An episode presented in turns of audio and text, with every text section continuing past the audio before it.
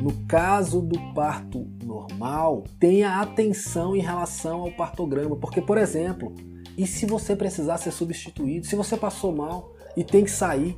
A mulher já está em trabalho de parto há horas, você precisa ser substituído. E agora, como que o próximo médico que vai entrar no seu lugar vai saber como que está a evolução do parto? Tanto que para o reembolso pelo plano de saúde é indispensável que se haja o partograma no caso do parto normal ou em substituição ao parto normal que seja feito o relatório médico detalhado. Então tenha cuidado e preste as informações naquele documento de forma criteriosa, porque isso vai ser tanto para a segurança da paciente como vai ser para a sua segurança em um possível problema judicial se houver. Isso vai te resguardar. Tenha muita atenção a esses documentos.